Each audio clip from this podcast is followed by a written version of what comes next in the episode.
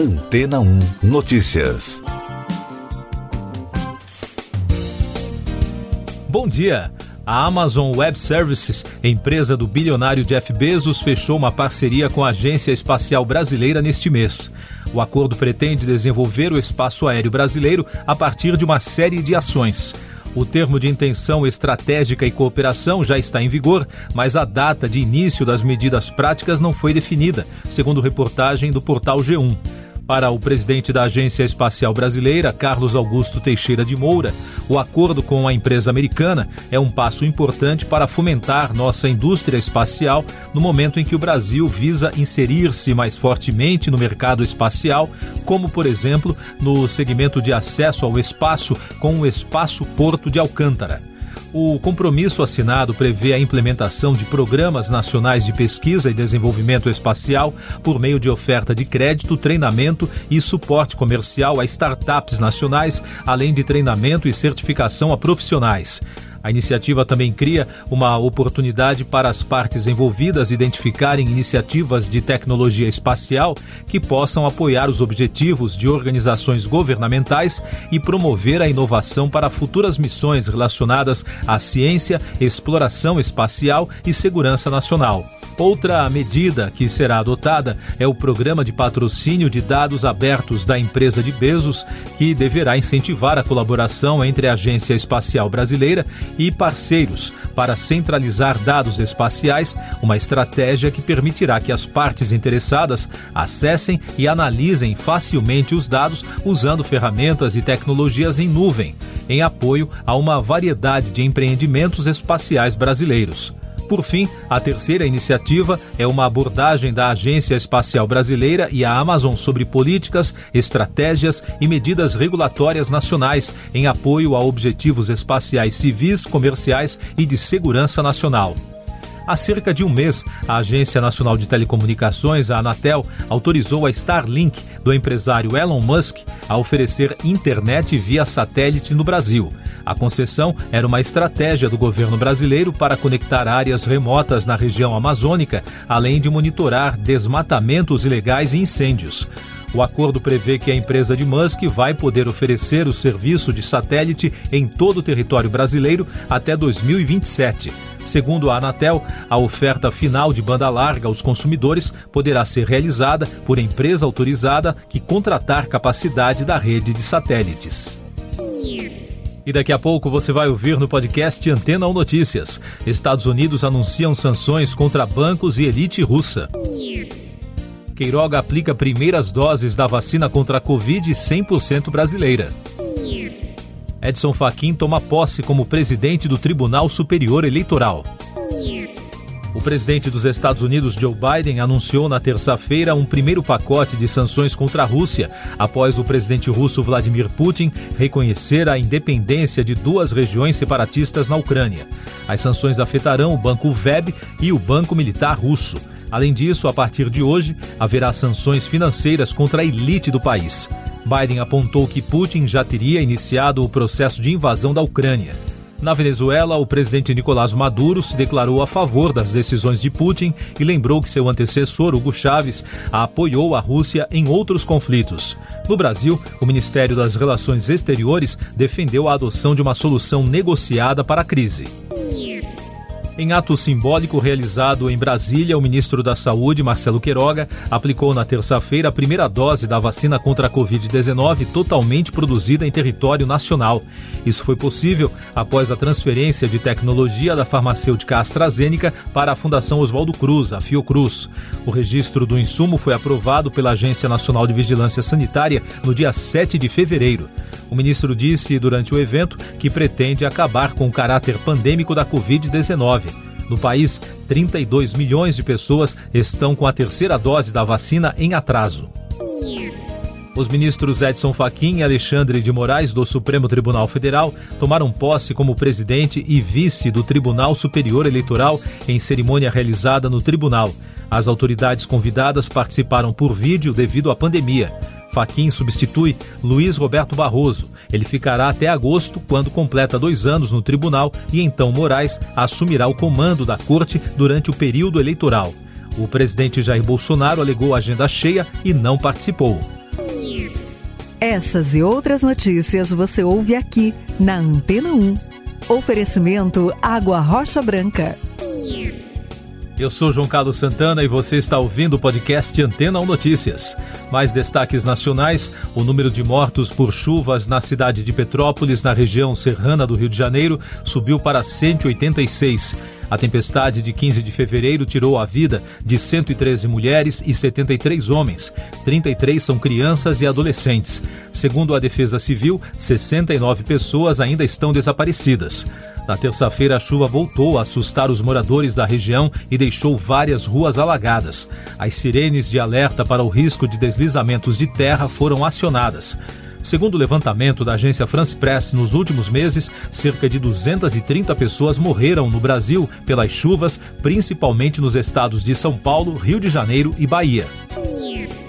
O Tribunal de Justiça do Rio aceitou a denúncia do Ministério Público contra três homens acusados de matar o imigrante congolês Moise Kabagambi em um quiosque na praia da Barra da Tijuca. Além de decretada a prisão preventiva do trio, os acusados também foram denunciados por homicídio triplamente qualificado.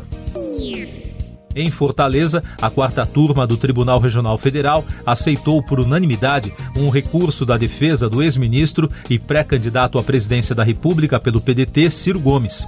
A decisão anula a busca e apreensão feita contra ele pela Polícia Federal em dezembro do ano passado.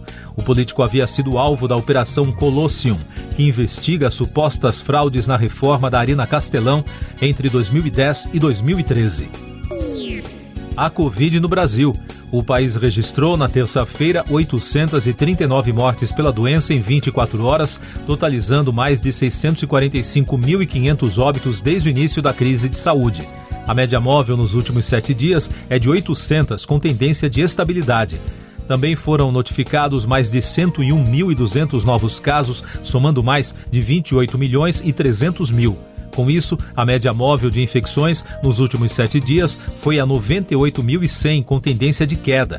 Foi a primeira vez que a média fica abaixo de 100 mil em 34 dias. E os dados da vacinação mostram que já passa de 153 milhões e 900 mil o número de brasileiros que completaram o esquema vacinal, o que representa 71,64% da população. Noticiário Econômico. O processo de privatização da Eletrobras foi aprovado em Assembleia Geral Extraordinária pelos acionistas da Companhia Elétrica. A aprovação ocorreu uma semana depois do Tribunal de Contas da União ter dado o primeiro aval à venda da estatal. Agora, o próximo passo é a avaliação técnica sobre o modelo de venda. O governo pretende transformar a companhia numa empresa sem controlador fixo. O ministro da Economia, Paulo Guedes, anunciou que irá reduzir o imposto sobre produtos industrializados. Segundo o ministro, o corte no IPI será uma das ações do governo no sentido de promover a reindustrialização do país. Ele também afirmou que o governo estuda liberar o saque de recursos do FGTS para a população quitar dívidas. Questionado por jornalistas sobre o anúncio do ministro da Economia, o presidente do Banco Central, Roberto Campos Neto, afirmou a jornalistas que reduzir impostos pode permitir uma queda nos preços de alguns produtos no curto prazo, mas estruturalmente não ajuda no combate à inflação. A Câmara dos Deputados aprovou a medida provisória que altera regras da taxa de fiscalização dos mercados de títulos e valores mobiliários, cobrada pela Comissão de Valores Mobiliários, a CVM. A proposta segue agora para o Senado. A crise no leste europeu e a economia. A Bolsa de Valores de São Paulo ampliou a alta no final do pregão de terça-feira, após o anúncio do presidente dos Estados Unidos, Joe Biden, de sanções à Rússia o Ibovespa fechou em alta de 1,04%. O volume negociado foi de 29 bilhões de reais. Já o dólar fechou em baixa de 1,07% a R$ 5,052 na menor cotação desde julho do ano passado. No mercado internacional, o preço do petróleo chegou a quase 100 dólares o barril, depois da ordem do governo russo para que tropas fossem enviadas para as regiões separatistas no leste ucraniano mas no fim do dia reduziu os ganhos após notícias dos esforços dos governos ocidentais para tentar impedir uma suposta invasão russa em grande escala no território.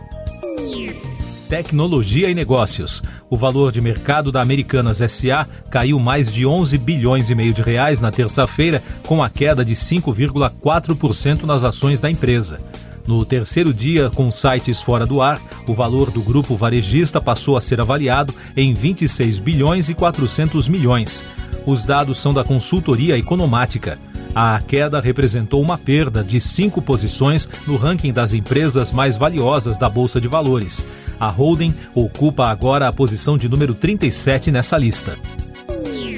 Oscar 2022, a principal premiação da indústria cinematográfica, que será realizada no mês de março, contará com mensagens pré-gravadas dos vencedores em oito categorias. A novidade é uma tentativa de deixar a cerimônia mais dinâmica, segundo informaram os organizadores.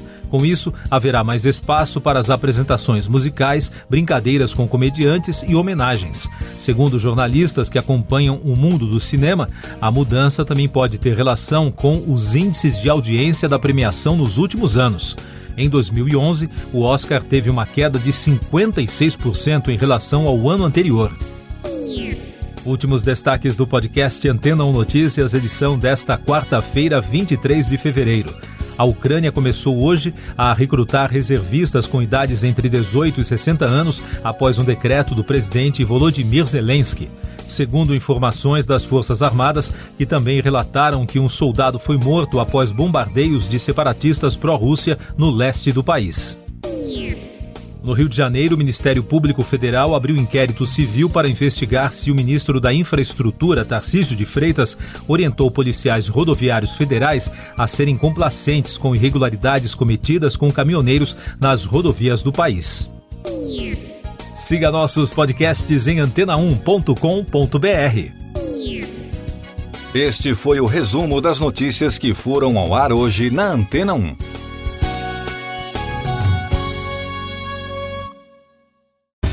Depois de tanto conteúdo legal, que tal se hidratar com água rocha branca? O consumo regular de água durante o dia traz benefícios para a saúde, como, por exemplo, manter a pele bonita e hidratada. Rocha Branca, da fonte direto para a sua casa.